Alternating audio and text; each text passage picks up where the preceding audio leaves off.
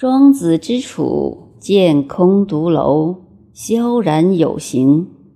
翘以马垂，因而问之，曰：“夫子贪生失礼而为此乎？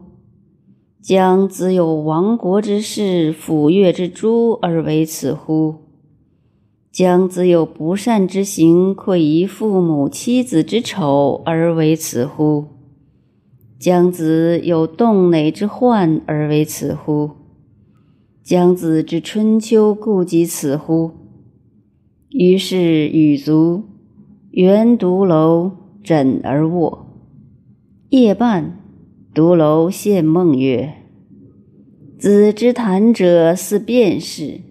诸子所言，皆生人之雷矣。死则无此矣。”子欲闻死之说乎？庄子曰：“然。”独楼曰：“死无君于上，无臣于下，亦无四时之事。纵然以天地为春秋，虽南面望乐，不能过也。”庄子不信，曰：“吾使司命复生子行。”为子骨肉肌肤，凡子父母妻子履礼之时，子欲之乎？